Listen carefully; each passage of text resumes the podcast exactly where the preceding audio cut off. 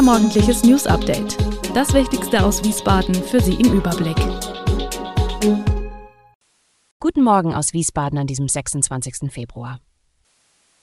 Jugendherbergen besorgt wegen hoher Kurtaxe in Wiesbaden, Preiserhöhungen in den Restaurants und Mehrheit stimmt bei Bürgerentscheid in Eltville für Errichtung von Windrädern.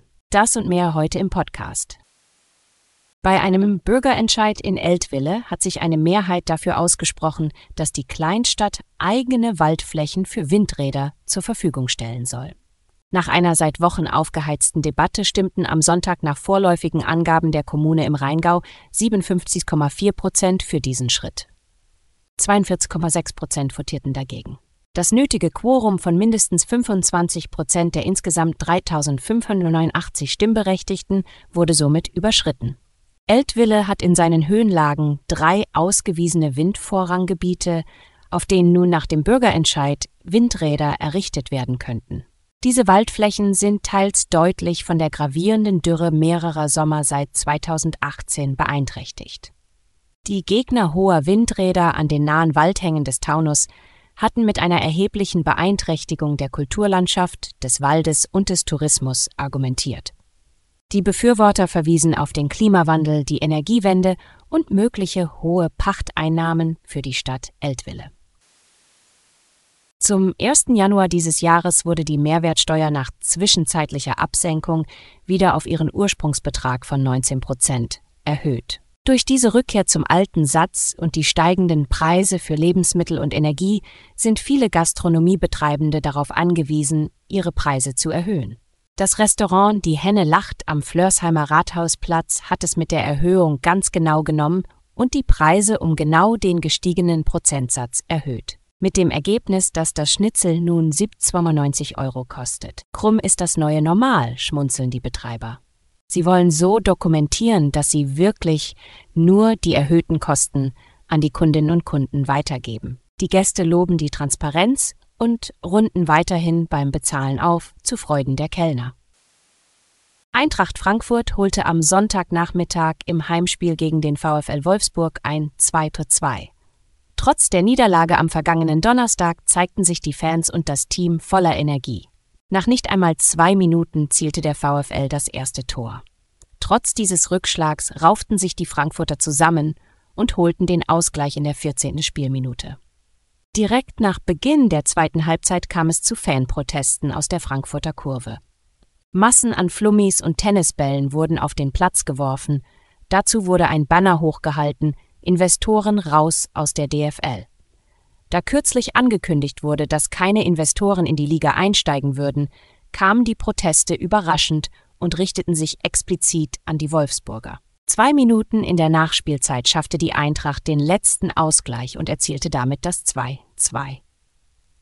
Mit 5 Euro pro Nacht hat Wiesbaden seit kurzem die höchste Kurtaxe in ganz Deutschland. Aus Reihen der Hotellerie gab es bereits Proteste und die Befürchtung, dass viele ihren Aufenthalt stornieren könnten. Auch die Jugendherberge meldete sich nun zu Wort. Neben Klassenfahrten finden hier auch Bildungsarbeit und Tagungen statt. Getragen werden die Jugendherbergen von einem gemeinnützigen Verein. Dieser befürchtet, dass die Kurabgaben nicht mehr gezahlt werden können und die Gäste einen anderen Standort suchen und die Jugendherberge und damit 35 Arbeitsplätze in Gefahr sind. Auch der Jugendnaturzelt-Platz Juna am Freudenberg reagiert auf die Erhöhung und fordert einen Erlass für Fahrten von Jugendverbänden. Der Platz soll sozialverträglich für alle erschwinglich bleiben. Dies lehnt die Stadt jedoch ab, da eine Ungleichbehandlung der Beherberungsart nicht zulässig sei. Die Gewerkschaft Verdi hat für diese Woche erneut Streiks angekündigt. Besonders hart wird es aber für Fahrgäste am Freitag. Denn parallel zu den ÖPNV-Warnstreiks organisiert Fridays for Future für Freitag zahlreiche Demonstrationen gegen die Klimakrise. Hier dürfte die Anreise deutlich erschwert sein. An welchen Tagen wo gestreikt wird, wurde bislang nicht flächendeckend bekannt gegeben. Die Gewerkschaft hat jedoch zugesagt, Bürger rechtzeitig vor Beginn der Streiks zu informieren, also in der Regel 48 Stunden vor Start. In Hessen wurden noch keine Details zu Streiks bekannt gegeben. Es ist damit zu rechnen, dass wie bei vergangenen Aktionen vor allem die Busse in Wiesbaden, die Straßen und U-Bahnen in Frankfurt sowie die Straßenbahnen und Busse in Kassel betroffen sind. Nicht betroffen vom Streik ist Darmstadt und die S-Bahnen. In Rheinland-Pfalz sind bereits heute die Beschäftigten der privaten Omnibusbetriebe zum ganztägigen Streik aufgerufen. Hauptsächlich geht es um die Arbeitsbedingungen für die Beschäftigten. Verdi will vor allem erreichen, dass die Beschäftigten entlastet und die ÖPNV-Berufe attraktiver werden.